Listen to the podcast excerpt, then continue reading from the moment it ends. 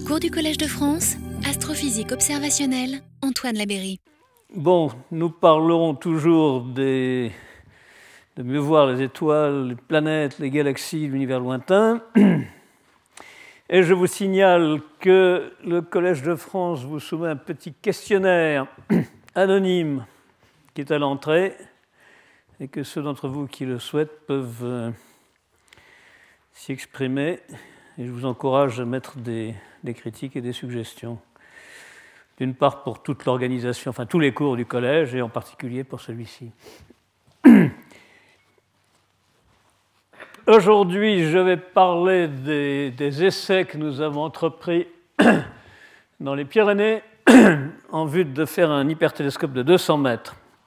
Et nous aurons à 15 heures le séminaire de Pierre Baudose, l'imagerie haute dynamique appliquée aux exoplanètes, développement actuel et futur.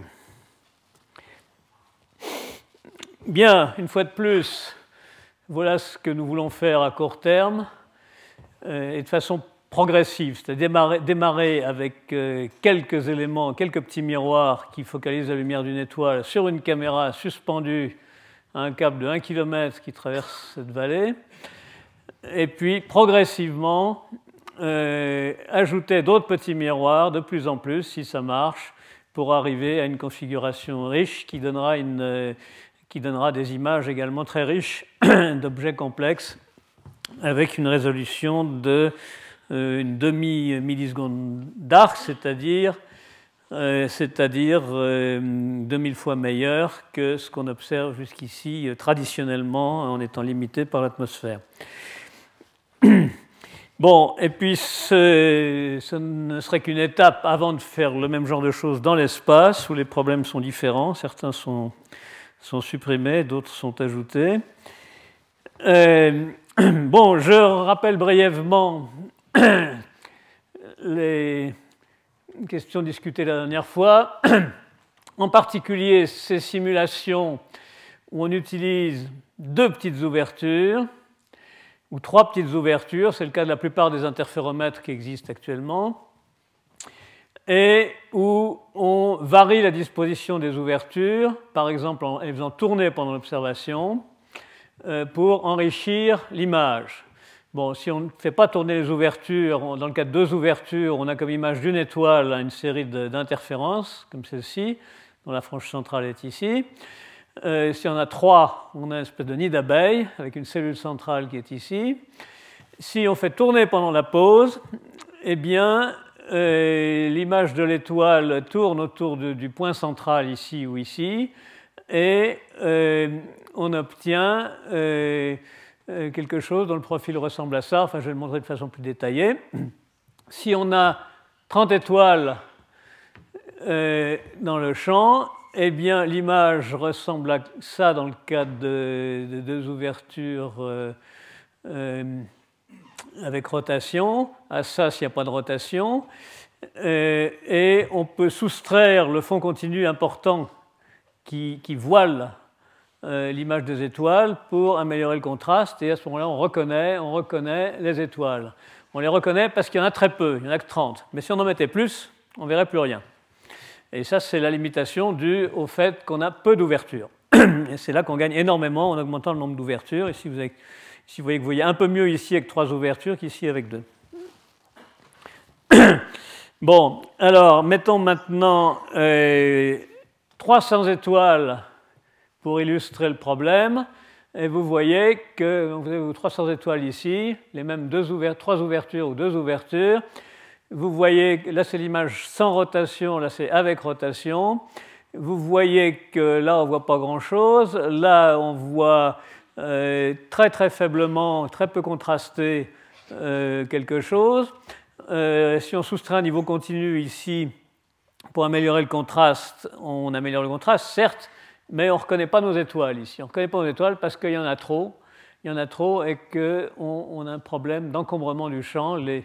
les, pics secondaires de la fonction d'étalement euh, euh, masquent les étoiles. Alors regardons de plus près euh, les profils, les profils de de la fonction d'étalement. La fonction d'étalement, c'est l'image d'une étoile, d'une seule étoile non résolue. Eh, bien, le profil, compte tenu de la rotation, c'est-à-dire on photographie le profil, mais on fait tourner soit la caméra, soit l'ouverture, eh, c'est euh, s'il n'y a que deux ouvertures, ça ressemble à ceci. Là, vous avez le, pic central, vous avez un pic central qui est au niveau, au niveau 1, et euh, l'échelle est logarithmique. Là, là c'est 0,1, et le, fond moyen est à la moitié à peu près, niveau 0,5. Bon, donc, avec deux ouvertures comme ceci, en faisant tourner l'ouverture, on a une fonction d'autocorrélation peu contrastée. Pas une fonction d'autocorrélation, une fonction d'étalement peu contrastée. Bon. Euh, si vous avez trois ouvertures, c'est légèrement meilleur. ici, vous avez 1, ici, vous avez 0,1. Vous voyez que le, niveau a, légèrement baissé par rapport à ici. C'est légèrement meilleur, mais c'est encore pas très bon. Si maintenant vous avez 33 ouvertures ici, vous voyez que c'est nettement meilleur. Et en fait, vous êtes à peu près à 3%, comme le prévoit la théorie. La théorie dit que c'est en gros euh, que le rapport entre le pic central et le halo est en gros égal au nombre d'ouvertures. Donc on a une nette amélioration, et ça, ça explique que si vous avez plusieurs étoiles, euh, les fonctions d'étalement de chaque étoile se superposent en étant décalées, et vous avez donc une, meilleure image quand vous avez plus d'ouvertures. Bon, donc en gros, la, réponse à la question, c'est que. alors pourquoi, pourquoi est-ce que le fait d'avoir un plus grand nombre d'ouvertures simultanément est, meilleur par rapport au fait d'avoir deux ou trois ouvertures et de, les déplacer ou bien de faire tourner l'ouverture Au lieu de faire tourner, on peut aussi déplacer euh, les, deux, les deux ouvertures, faire différentes configurations, différentes bases d'orientation. Euh, la raison fondamentale, c'est que si on fait ça, euh, en faisant, ça revient à faire des pauses successives avec différentes ouvertures, ou en faisant tourner l'ouverture.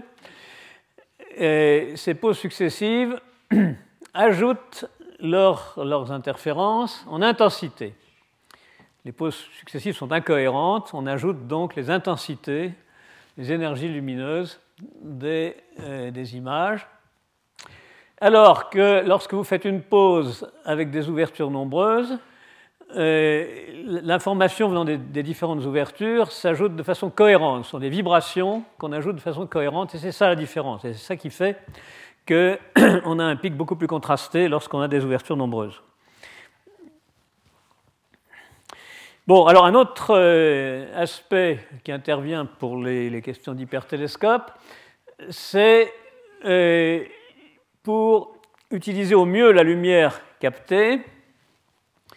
Savez que la lumière venant des étoiles est, faible, et surtout si on veut regarder des étoiles très faibles, donc des galaxies à la, limite de l'univers. Et euh, le, le, principe de ce qu'on appelle l'hypertélescope, ça consiste à s'arranger pour que l'étoile voit euh, une ouverture qui peut ressembler à ça, par exemple, ou périodique ou non périodique, là, les périodiques, mais que la caméra envoie une version modifiée qui ressemble à ça, où chaque ouverture apparaît plus grosse qu'elle n'apparaît vue de l'étoile. C'est ce qu'on appelle la densification de pupille. Bon, alors ça, miraculeusement, ça euh, intensifie énormément l'image, ça rend l'image beaucoup plus lumineuse, par exemple des millions, des millions ou des milliards de fois plus lumineuse, ce qui est très intéressant parce que ça rétrécit le halo de diffraction que produisent les petites ouvertures. Et ça concentre la lumière dans le pic d'interférence, et donc ça intensifie l'image qui est formée. Bon, alors j'avais déjà expliqué pourquoi. J'avais expliqué la dernière fois comment le faire en rajoutant derrière, derrière un, imaginez un télescope géant formé de petits morceaux qui forme un foyer. Euh, là, c'est ce qu'on appelle l'image FISO. Euh, elle est utilisable. Dans les simulations que je viens de montrer, c'est l'image FISO qui est, calculée. Elle est utilisable, mais elle est peu lumineuse. Elle est peu lumineuse. Si on rajoute un petit gadget qui ressemble à ça, avec des petites lunettes de Galilée inversées, on obtient la même image, mais beaucoup plus lumineuse. et le résultat est que, vu de la caméra qui est ici, la, pupille ressemble à ceci, alors que vu de l'étoile, elle ressemble à ceci. Bon, alors, et ce fait permet d'envisager des ouvertures extrêmement diluées, qu'on ne pourrait pas utiliser en, mode FISO. Bon, par exemple, euh, je parlerai la prochaine fois de ce projet dans l'espace qui aurait des très petits miroirs, 30 mm par exemple, en grand nombre, 40 000, ce qui donnerait une surface collectrice totale équivalente à celle d'une ouverture de 6 mètres. L'espacement de ces petits miroirs serait 500 euh, mètres si, la dimension totale de la flottille, c'est-à-dire tout ça, fait 100 km. 100 km, c'est ce qu'il faut pour voir les, détails, pour bien voir les détails euh, d'une planète comme la Terre à une dizaine d'années-lumière. Chercher la vie dessus, par exemple. bon, euh, alors, si on part de cette flottille et qu'on ajoute un gadget comme ceci, pour densifier complètement la pupille, le, facteur de densification, ça va être 10 euh, 000 en, diamètre, ce qui fait, ce qui fait 100 millions en, surface. Bon, et l'intensification est proportionnelle à la densification en surface, c'est-à-dire S sur D. S, c'est la séparation des, miroirs, et D, c'est leur diamètre. Donc l'intensification serait de l'ordre de 270 euh, millions. Bon, vous voyez que ce n'est pas négligeable comme, gain de luminosité et que ça permet d'envisager de, regarder les objets très faibles, très faibles que sont ces, planètes. Bon, un autre cas encore plus extrême, nous avons euh, réfléchi à la possibilité de faire le même genre d'engin, mais encore plus grand, mais avec des miroirs moins nombreux, plus gros et moins nombreux, qui serviraient à essayer de voir euh, ce qu'il y, a, à voir éventuellement sur une étoile à neutrons. Qu'une étoile à neutrons, c'est un objet comme le pulsar du crabe, qui est une espèce de euh, qui est un objet extrêmement condensé. Le diamètre ferait, 20 euh, km avec la masse du Soleil, la matière hyper dense. et étant si petite, elle est très difficile à, résoudre. Il faudrait en principe des dimensions de l'ordre de 100 000 voire 1 million de kilomètres ici. Bon, mais euh, avec ces très grandes dimensions, on serait obligé d'avoir que chaque petit miroir soit lui-même relativement grand, et pas besoin d'en avoir beaucoup, mais on serait obligé qu'il soit relativement grand pour euh, que la diffraction n'étale pas trop la lumière vers le, foyer.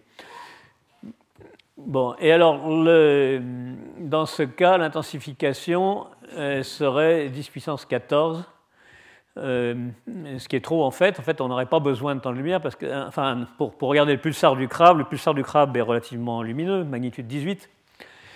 il suffit d'un télescope grand comme ça pour euh, former des images. Et donc, les miroirs de 10 mètres seraient en fait trop grands pour ça.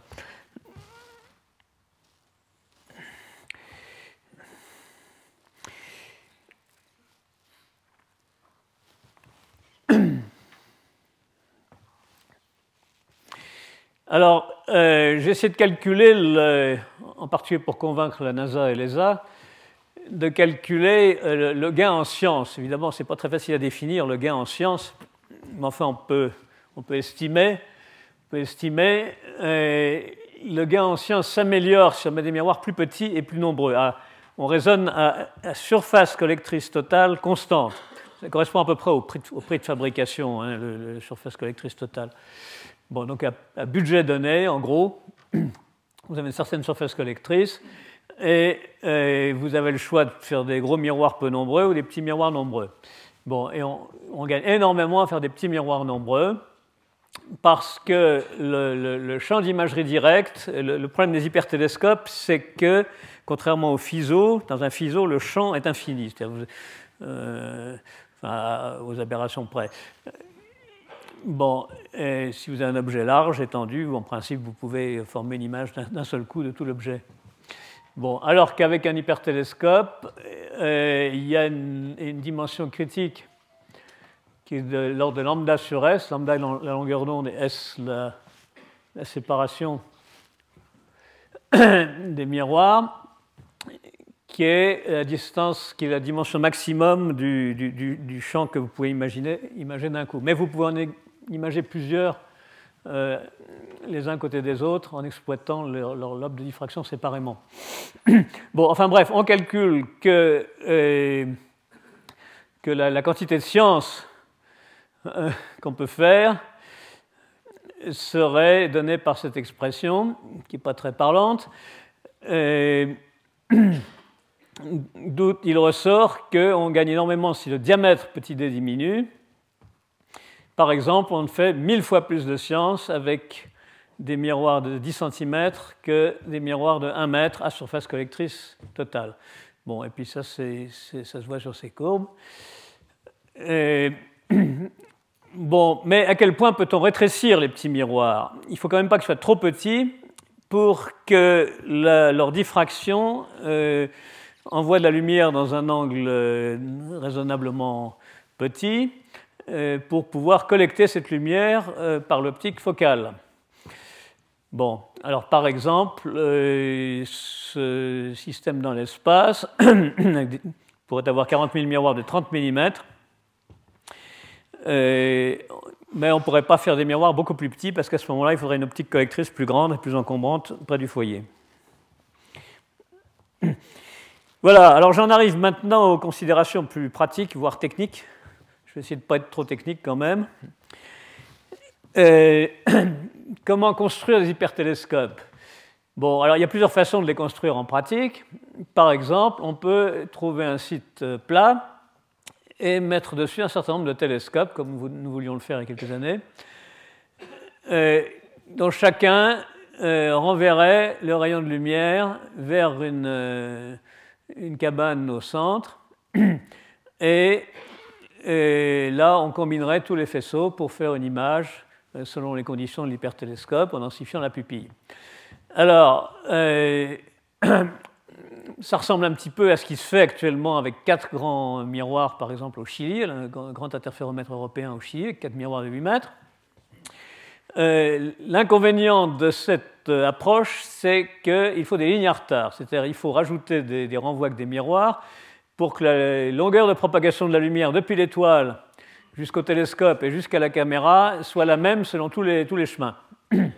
Bon, alors ligne à retard, ça marche, mais ça coûte très cher. En gros, c'est un, miroir qui se promène sur des rails avec une très très grande précision, de l'ordre du micron sur 100 mètres ou plus de longueur.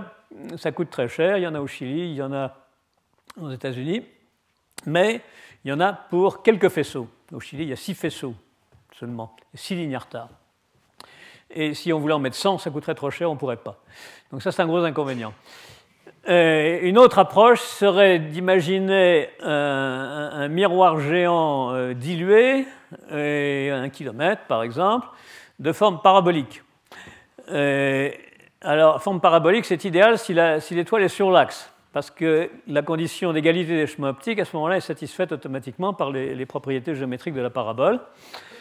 Euh, mais si l'étoile n'est plus sur l'axe optique de la parabole, ça ne marche plus, on a une énorme aberration de coma.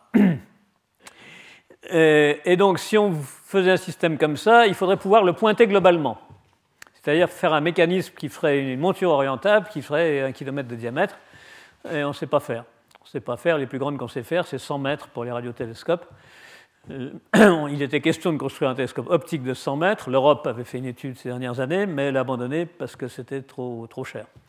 Bon, elle, enfin, disons, l'a rétréci à 42 mètres. C'est le projet actuel de très grands télescopes européens.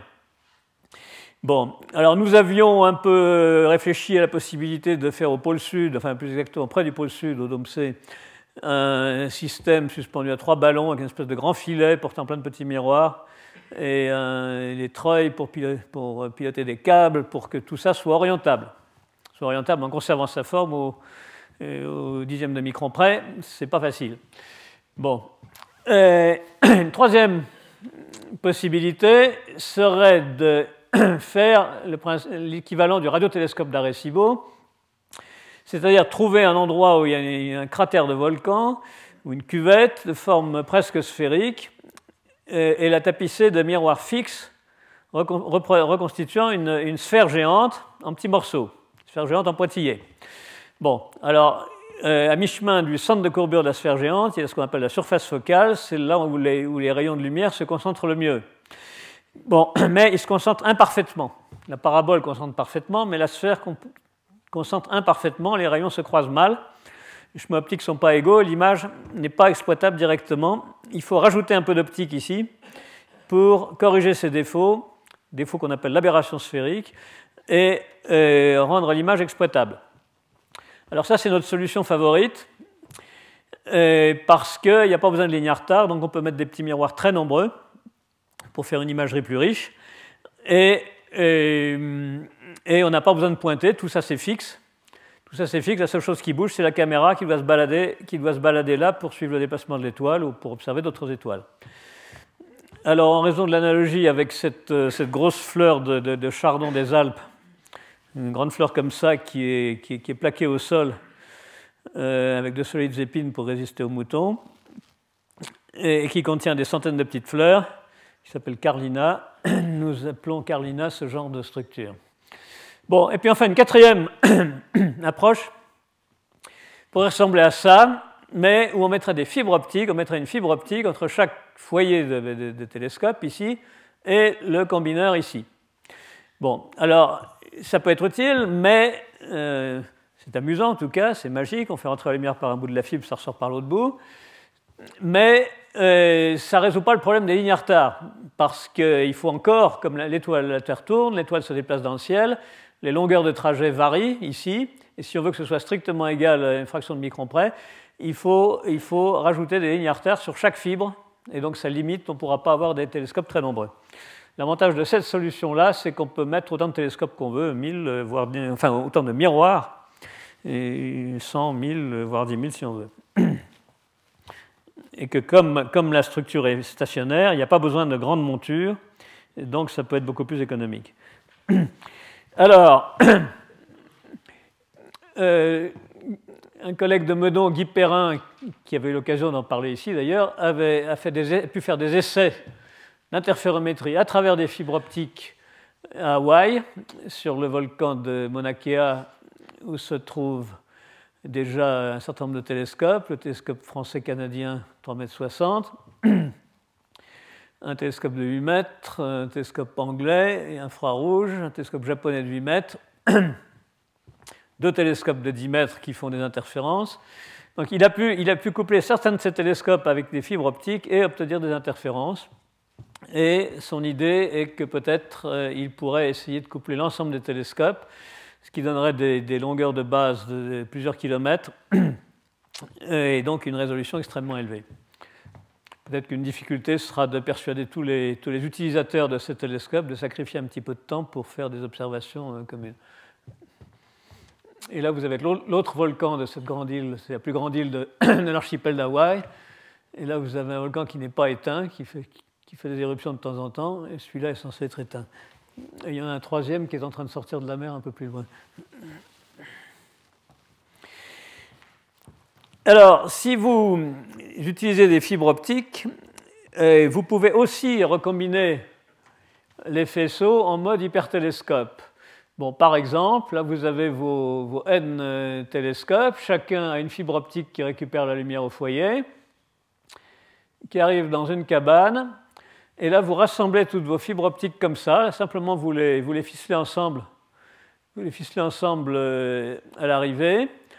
Euh, il faut qu'elles aient toutes exactement la même longueur, au micron près, en supposant que leur indice de réfraction soit le même mais vous les ficelez ensemble de manière à respecter la configuration des, ouvertures ici. Il ne faut pas les mélanger, il faut qu'elles soient chacune euh, à leur place. Bon, et en principe, si tout est en phase, et ça c'est une grosse difficulté parce que déjà vous avez l'atmosphère au-dessus qui perturbe les phases, et puis les fibres aussi. Enfin, supposez que vous arriviez à mettre tous en phase avec de l'optique adaptative, eh bien, apparaîtrait, alors vous mettez une certaine distance la, la caméra, une distance telle qu'elle reçoive euh, la superposition de tous les, tous les, faisceaux de lumière qui divergent à la sortie des fibres.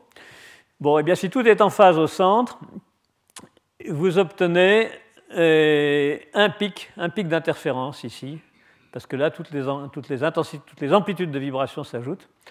Et autour, vous avez des, des tableaux speckles, c'est-à-dire des espèces de granulations d'interférences plus ou moins brillantes selon, selon que l'interférence est constructive ou destructive à cet endroit-là, compte tenu des, différents retards optiques. Alors ça, c'est pour une étoile euh, infiniment fine. Si, si, votre étoile est double ou triple, etc., ben vous aurez deux ou trois ou quatre pics. Vous aurez une image directe ici.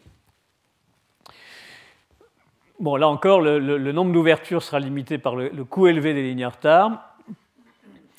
Alors, des gens se sont demandé si on pourrait faire ça dans l'espace. Euh, ils imaginent des, fibres qui flottent comme des cheveux dans l'espace entre les, télescopes et une, caméra centrale. Euh, ce sera, je vois pas, enfin, l'intérêt de faire ça dans l'espace n'est pas très évident. On, peut retirer les fibres optiques et ça se passe pas plus mal. D'autant qu'il y a des problèmes de, éventuellement de fluorescence si les fibres optiques sont mal protégées des ultraviolets, et éventuellement d'effets Cherenkov si elles sont mal protégées des, particules. L'effet Cherenkov, c'est quand des particules pénètrent euh, dans un milieu où leur vitesse est plus élevée que celle de la lumière, celle de la lumière dans ce milieu, dans un milieu euh, d'indice élevé, la, vitesse de la, lumière est ralentie par rapport à ce qui est dans le vide, mais une particule, elle, peut, peut, euh, traverser plus vite que la lumière dans ce milieu. Et à ce moment-là, la lumière produit, enfin, il y a une émission de lumière par un effet qui ressemble un petit peu euh, au sillage, au sillage d'un bateau sur l'eau. Euh, quand vous avez un bateau qui avance plus vite que les vagues sur l'eau, ça fait un sillage en V et la lumière émise par l'effet de Cherenkov fait elle aussi un espèce de sillage conique. Bon, enfin bref, l'émission de telle lumière dans, des fibres euh, pourrait, être, euh, pourrait perturber, pourrait contaminer la, lumière qu'on cherche à voir. Alors, les collègues de, de Grasse ont pu faire un essai en laboratoire montage en laboratoire, euh, qui a permis de vérifier qu'on peut vraiment faire de l'imagerie hypertélescope à travers des fibres. Notamment, il y a eu la thèse de Patru et un article de Patru, de Nimorar et d'autres euh, qui ont obtenu ces résultats. Ils ont simulé euh, l'ouverture du grand interféromètre européen au Chili formé de quatre télescopes de 8 mètres. Alors là, ils ont simulé, alors en réalité c'est beaucoup plus dilué que ça, mais ils ont simulé une version densifiée. Là, ils ont utilisé deux fibres, ils ont mis deux, ouvertures, ils ont obtenu des interférences comme ceci, avec un petit nombre d'interférences dans, dans la figure de diffraction, dans l'enveloppe de diffraction, dû au fait qu'il y a la densification des, des pupilles. En gros, gros la règle, c'est que si vos deux pupilles sont espacées de, de, de, diamètre, vous avez deux franges ici. Si c'est espacé de 10 diamètres, vous avez 10 franges en travers de la, fonction de diffraction. La fonction de, diffraction, oui. Bon, là, les deux autres, là, les deux autres. Euh, là, ces deux autres un peu plus espacés, donc les interférences sont plus serrées. Là aussi, là aussi. Et puis là, ils ont mis les quatre ouvertures en même temps. Et en mettant bien en phase, ce qui n'est pas trivial, il a fallu utiliser des microdéplacements extrêmement sensibles au dixième de micron, actionnant des miroirs. Ils ont réussi à tout mettre en phase et euh, à ce moment-là apparaît le pic central dû à l'interférence constructive des quatre vibrations avec quelques pics secondaires. il suffit, que quelques-uns des miroirs se, déplacent d'un dixième de micron pour qu'on perde ça. À ce moment-là, on obtient des tâches euh, irrégulières et on perd cette concentration de lumière. Et voici les, vues en perspective. Bon, donc euh, nous travaillons surtout sur la, voie sphérique, qui paraît particulièrement intéressante sur Terre, mais aussi dans l'espace. Bon, il n'y a pas de cratère dans l'espace, mais on peut faire des flottilles qui flottent dans l'espace, comme leur nom l'indique, et on peut les piloter, peut-être avec des faisceaux de laser, comme j'expliquerai la prochaine fois. Enfin, pour l'instant, nous en sommes sur Terre. Et, donc, l'idée, c'est d'imaginer une, hémisphère ou un miroir hémisphérique géant. Bon, il y aurait une, euh, une sphère focale ici, de rayon moitié. C'est là que se forme la meilleure image, qui est imparfaite, comme je l'ai dit. si votre sphère géante, bon, l'idéal ce serait que ce soit un miroir géant d'une seule pièce, mais ça coûterait trop cher, donc on met plein de petits miroirs qui sont représentés ici en pointillés. Et s'ils sont tous parfaitement réglés pour coller exactement à la surface sphérique théorique, vous avez ici euh, une image et vous mettez une caméra pour la récupérer.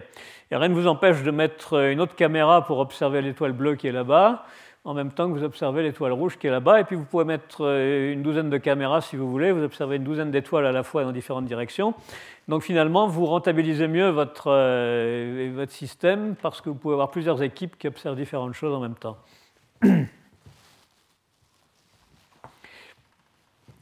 Alors, je disais que c'est assez analogue à ce que les radioastronomes ont déjà fait depuis combien? 30 ans, 40 ans, sous la forme du, radiotélescope d'Arecibo, que voici. C'est un miroir de 330 mètres de diamètre qui est niché dans une cuvette naturelle dans les petites collines de, l'île de Porto Rico au milieu de la jungle. Alors, les perroquets volent par-dessus. Et, et les orchidées poussent euh, sous les miroirs là.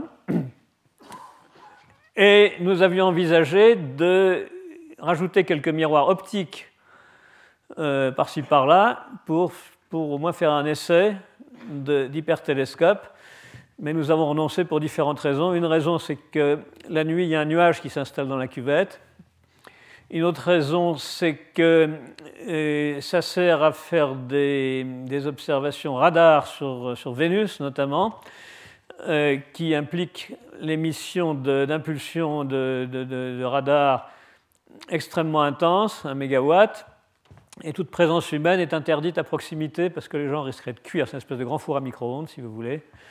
On ne veut pas que les, que les gens cuisent. Les perroquets, je ne sais pas.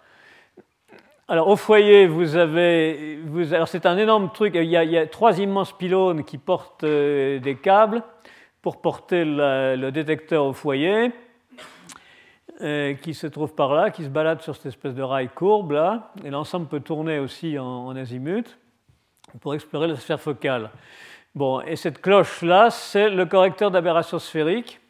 Alors l'avantage des ondes radio, c'est qu'au lieu de prendre des miroirs en verre, on prend de la tôle d'aluminium et ça suffit bien, et ça coûte pas cher. Tout ça, c'est de la tôle d'aluminium.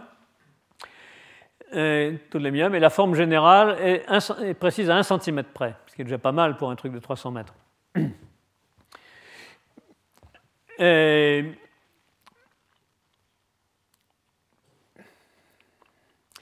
Donc la version optique pourrait ressembler à ça, et bien sûr, le problème de base, c'est de trouver un site qui a la bonne forme. Là, à Recibo, ils ont dû perfectionner la forme du site, en retoucher un peu la forme naturelle en, envoyant un bulldozer et de la dynamite. en optique, on aura le même problème. il faut, euh, alors on peut chercher des cratères de volcans, il faut qu'ils soient bien éteints, il ne faut pas qu'il y ait de lac. on peut aussi utiliser une vallée profonde orientée est-ouest, à condition d'observer au voisinage du méridien, c'est-à-dire ne pas observer trop loin vers l'est ou vers l'ouest, euh, pour n'utiliser que la partie, disons si l'est et l'ouest sont là, pour n'utiliser que la partie euh, médiane du miroir. On, renoncerait à utiliser les, parties latérales ici, on utiliserait que les parties médianes vers le nord et vers le sud, et, euh, à ce moment-là, une vallée cylindrique ou presque cylindrique pourrait suffire. Bon, alors bien, en optique aussi, on est très sensible au problème des, vents, des vents au sol et en altitude. Bon, euh, parce que ces vents euh, agissent sur la durée de vie de la turbulence. L'atmosphère transporte des bulles d'air chaud qui déphasent la lumière, de sorte que votre image s'agite, il y a des tavelures ou speckles qui se forment dans l'image, qui sont dues à des effets d'interférence, et ça oblige à faire des, pauses très courtes, par exemple un centième ou un millième de seconde dans le visible, et, d'autant plus courtes que le vent est plus rapide parce que le vent transporte ces, bulles d'air chaud. Bon, alors nous avons regardé les, cartes satellites des, vents moyens, euh, par exemple sur l'Afrique du Nord et l'Europe ici d'où il ressort que euh, à ces latitudes-là, les vents sont en moyenne plus forts à l'altitude de 6000 mètres, sont en moyenne plus forts. 24 mètres par seconde au lieu de 14 mètres par seconde dans, le, dans cette zone-là, les Pyrénées et les Alpes. Euh, alors évidemment, il y a plus de soleil dans le Sahara, mais il y a aussi des vents de sable. Enfin, l'un dans l'autre, il est apparu que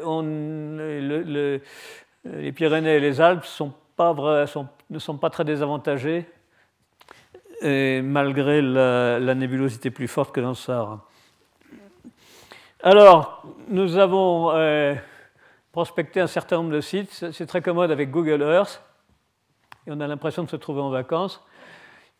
Et, nous avons été voir les sites les plus prometteurs dans le Haut-Atlas, aux Canaries, dans les Alpes et dans les Pyrénées. Alors, dans les Pyrénées, parmi plusieurs sites possibles, il y a cette très jolie vallée qui est près, euh, qui est dans les Pyrénées centrales, sur le versant espagnol, tout près de la frontière française, qui est un peu plus loin par là une vallée glaciaire et qui a un profil, euh, dans la partie plus haute, là, qui a un profil presque, presque cylindrique, assez intéressant, que voici. Euh, là, c'est vu d'en haut. C'est vu d'en haut. Euh, il y a des éboulis, il y a une moraine dans le fond qui se raccorde, enfin la moraine de l'ancien glacier disparu depuis peut-être 10 000 ans, qui se raccorde de façon presque cylindrique. Et euh, le, torrent, le torrent, il est à sec presque toute l'année, parce que l'eau passe par-dessous la, moraine. Et ça, c'est très intéressant parce que ça, ça assèche la vallée, ça la rend moins humide.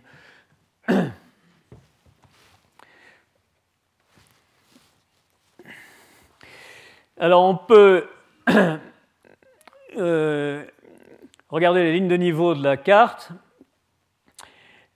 pour préciser la topographie. on peut mettre un calque dessus représentant les lignes de niveau d'une demi-sphère et voir si on arrive à ajuster le diamètre de cette demi-sphère pour que ça colle le mieux possible au terrain. Alors il faut regarder les intersections des deux familles de lignes de niveau. Et là, par exemple, euh, j'ai essayé de, tracer des lignes représentant les, écarts. Alors, par exemple, cette ligne-là, c'est, là où l'écart est de 20 mètres. Bon, et là, c'est 10 mètres. Bon, alors ça veut dire que sur une bonne partie du terrain, il suffira de supporter les miroirs, porter les petits miroirs sur des perchoirs qui feront moins de 10 mètres pour quelques mètres pour, euh, pour former exactement une surface sphérique.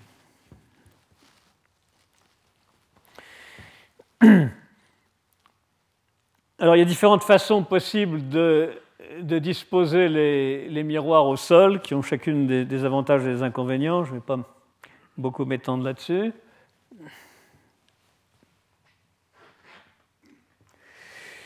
Euh, Et on peut calculer aussi comment se déplace l'ouverture effective pendant que l'étoile euh, se déplace dans le ciel. Euh, avec cette géométrie de, sphère, vous avez, lorsque l'étoile se déplace, le, le, correcteur d'aberration sphérique qui est ici limite les rayons extrêmes. Euh, il n'accepte que les rayons euh, centraux, euh, jusqu'à une ouverture de f sur 1 à peu près, et, n'accepte pas les rayons extrêmes. Et donc, lorsque l'étoile se promène, en fait, en fait, la zone exploitée du grand miroir euh, dérive légèrement. Et on voit cette dérive ici, là c'est une heure, une heure avant le transit de l'étoile. Vous avez l'ouverture effective qui est là, au moment du transit et une heure après les, parties en rouge sombre sont les parties qui sont, qui sont vues plus loin que les parties euh, en blanc.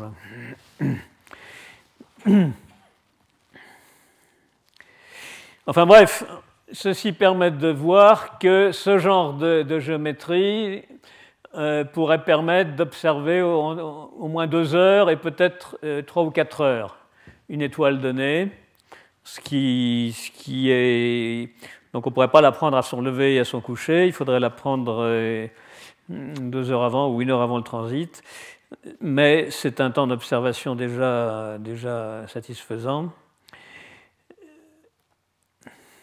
Alors, l'été dernier, nous avons été faire des petits essais sur place, euh, notamment pour tendre un câble et mesurer les oscillations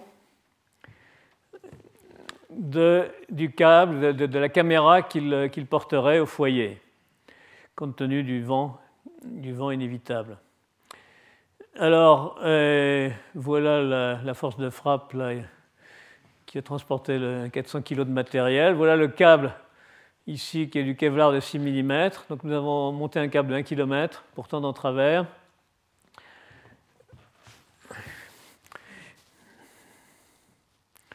Nous avons eu un petit problème euh, parce que l'âne s'est sauvé avec le câble. Voilà l'arrivée, donc il y avait cinq ânes qui portaient le matériel. Voilà l'arrivée de, de la caravane dans la partie, dans la partie euh, qui va être euh, exploitée. Le câble a été tendu dans cette partie-là. Au fond, il y a un cirque.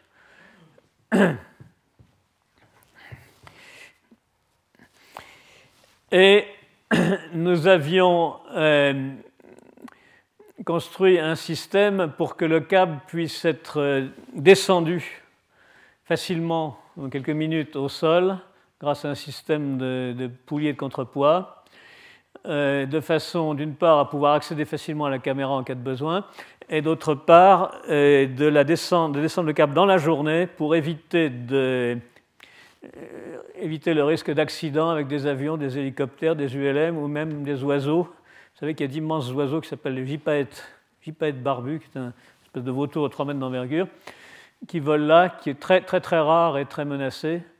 Et il se trouve qu'une semaine avant nous, il y en a un qui s'est tué du côté français, près de Gavarnie, euh, sur un câble électrique EDF, en percutant un câble électrique EDF et c'est un sujet très sensible là-bas. Et donc le, fait de pouvoir descendre le câble dans la journée pourrait permettre d'éviter ce, risque.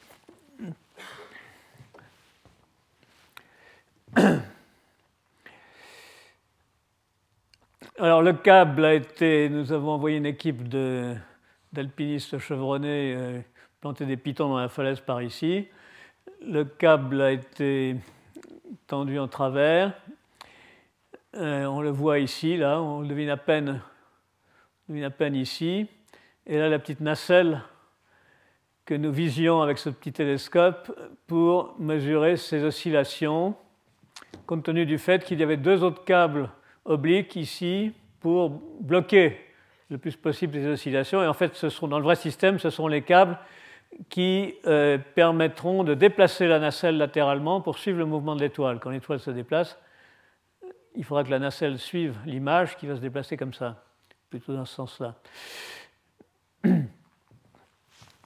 Et alors, le, verdict de l'opération, après plusieurs nuits d'essai, a été que, euh, malgré le, petit vent résiduel, les, oscillations du câble, les oscillations de la nacelle ici, euh, sont, sont, plus petites qu'un millimètre, et qu'une période de 15 secondes à peu près. Donc ça ça se balance très doucement avec une amplitude d'un millimètre.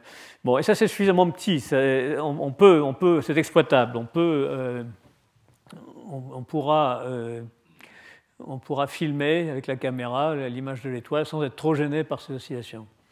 D'autant qu'on pourra, qu'on pourra à terme mettre un asservissement pour, euh, suivre de façon active. Alors, nous avions eu une, une, contribution majeure de plusieurs, plusieurs amateurs y compris un, médecin cardiologue qui était là pour surveiller.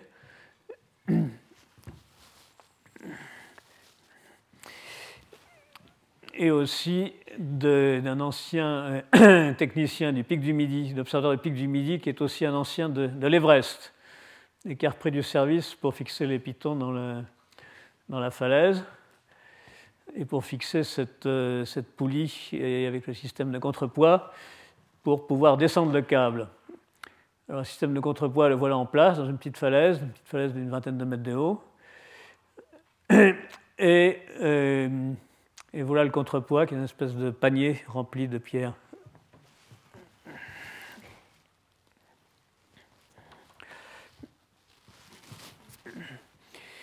Alors, côté euh, miroir, miroir, donc nous avons vu que la théorie incite à faire des miroirs petits et nombreux.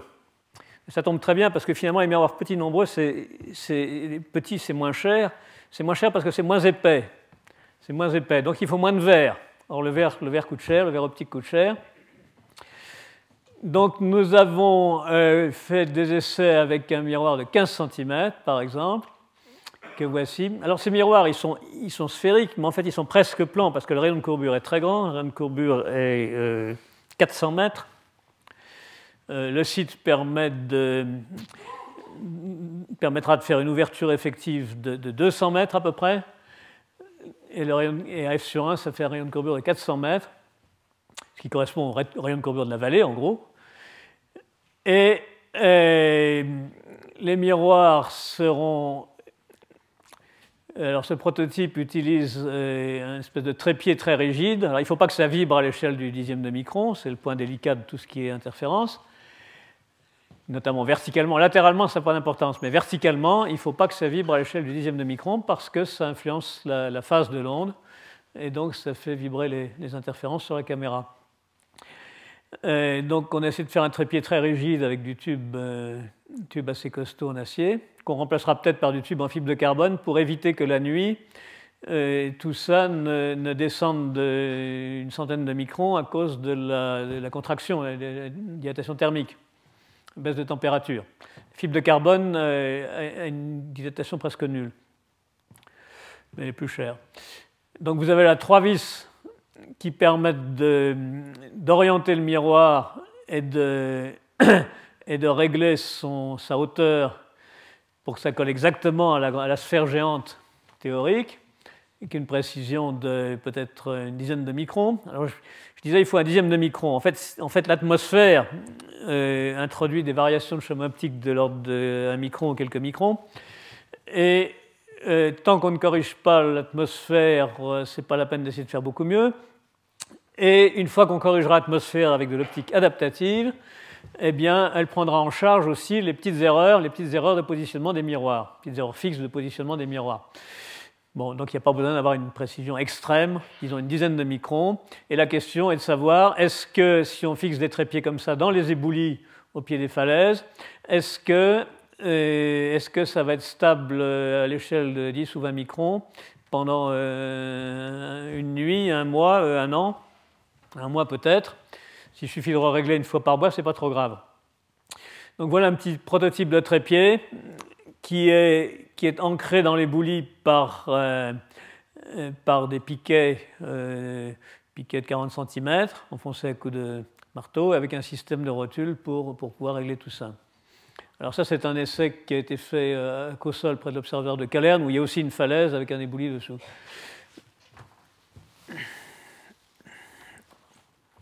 Bon, et puis alors, une petite manip de labo a permis de, de mesurer les vibrations et la stabilité de ce, trépied que voici, en collant dessus un petit miroir et en faisant un interféromètre de Michelson avec un laser. Ça, c'est un laser. Interféromètre de Michelson, c'est le système qui avait, le fameux système qui avait permis à Michelson, en son temps, de mesurer la, vitesse de la lumière sa variation en, différents azimuts et qui avait inspiré Einstein pour la relativité. Euh, ça a permis de montrer que la vitesse de la lumière est invariante.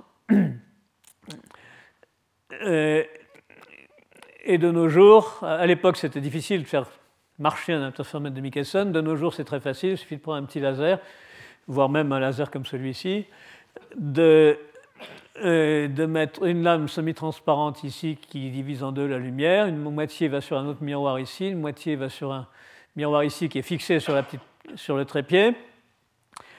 Euh, les deux rayons reviennent sur eux-mêmes, ils ressortent, une partie ressort vers le laser, une autre partie ressort ici. Ici, donc, vous avez donc deux spots lumineux, et en réglant les miroirs, vous pouvez les superposer exactement. Et à ce moment-là, vous voulez apparaître des interférences qu'on doit voir ici sur, ce, sur cet écran.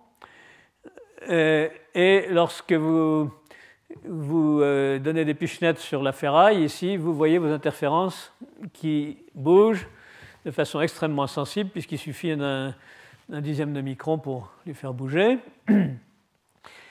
c'est donc, donc un bon test. Alors il a fallu aussi voir si les interférences sont très sensibles quand une vache se gratte sur le trépied. Nous n'avions pas de vache sous la main, donc il a fallu simuler les grattements d'une vache. Si c'est trop sensible, il faudra imaginer un moyen d'empêcher les vaches de se gratter, peut-être en faisant un petit mur en pierre sèche autour, ou bien en mettant une clôture électrique.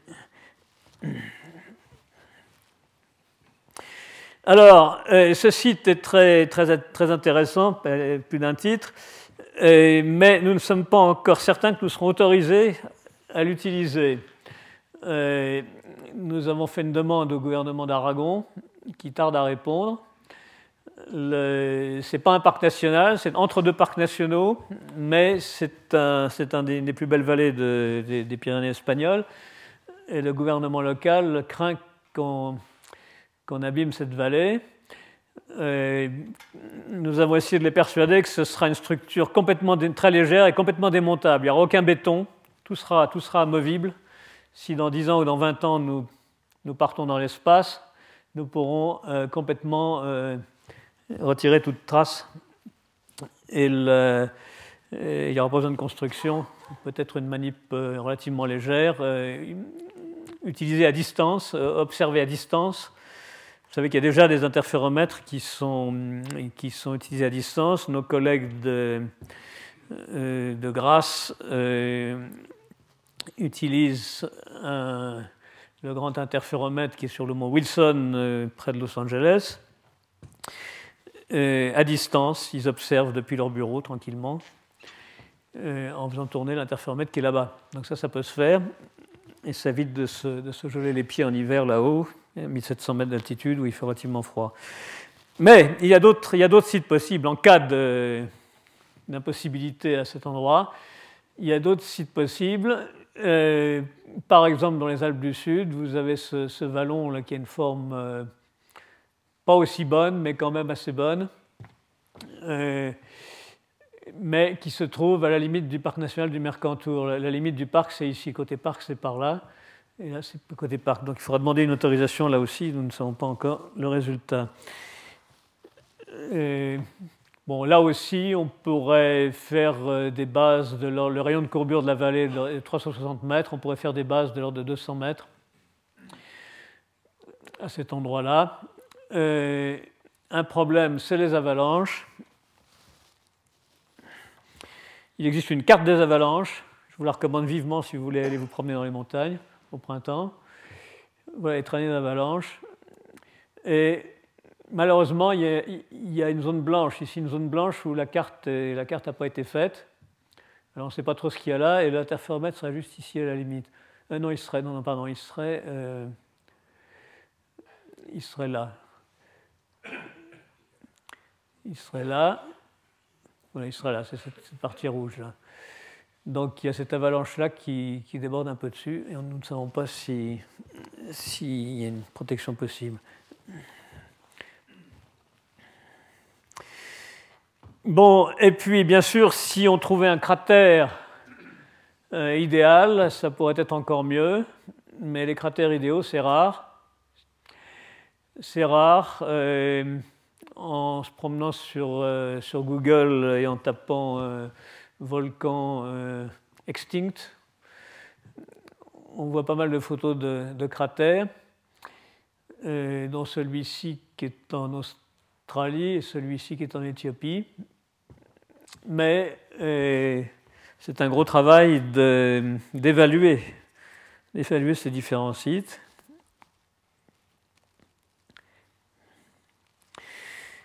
Voilà, je m'arrête là pour aujourd'hui et euh, je vous donne rendez-vous pour le 10 mars, où je parlerai de, des versions dans l'espace, notamment avec une flottille de petits miroirs gros comme ça, piégés par des faisceaux de laser. J'en avais déjà parlé l'an dernier, je donnerai quelques précisions. Je vous remercie, nous avons le temps pour quelques questions.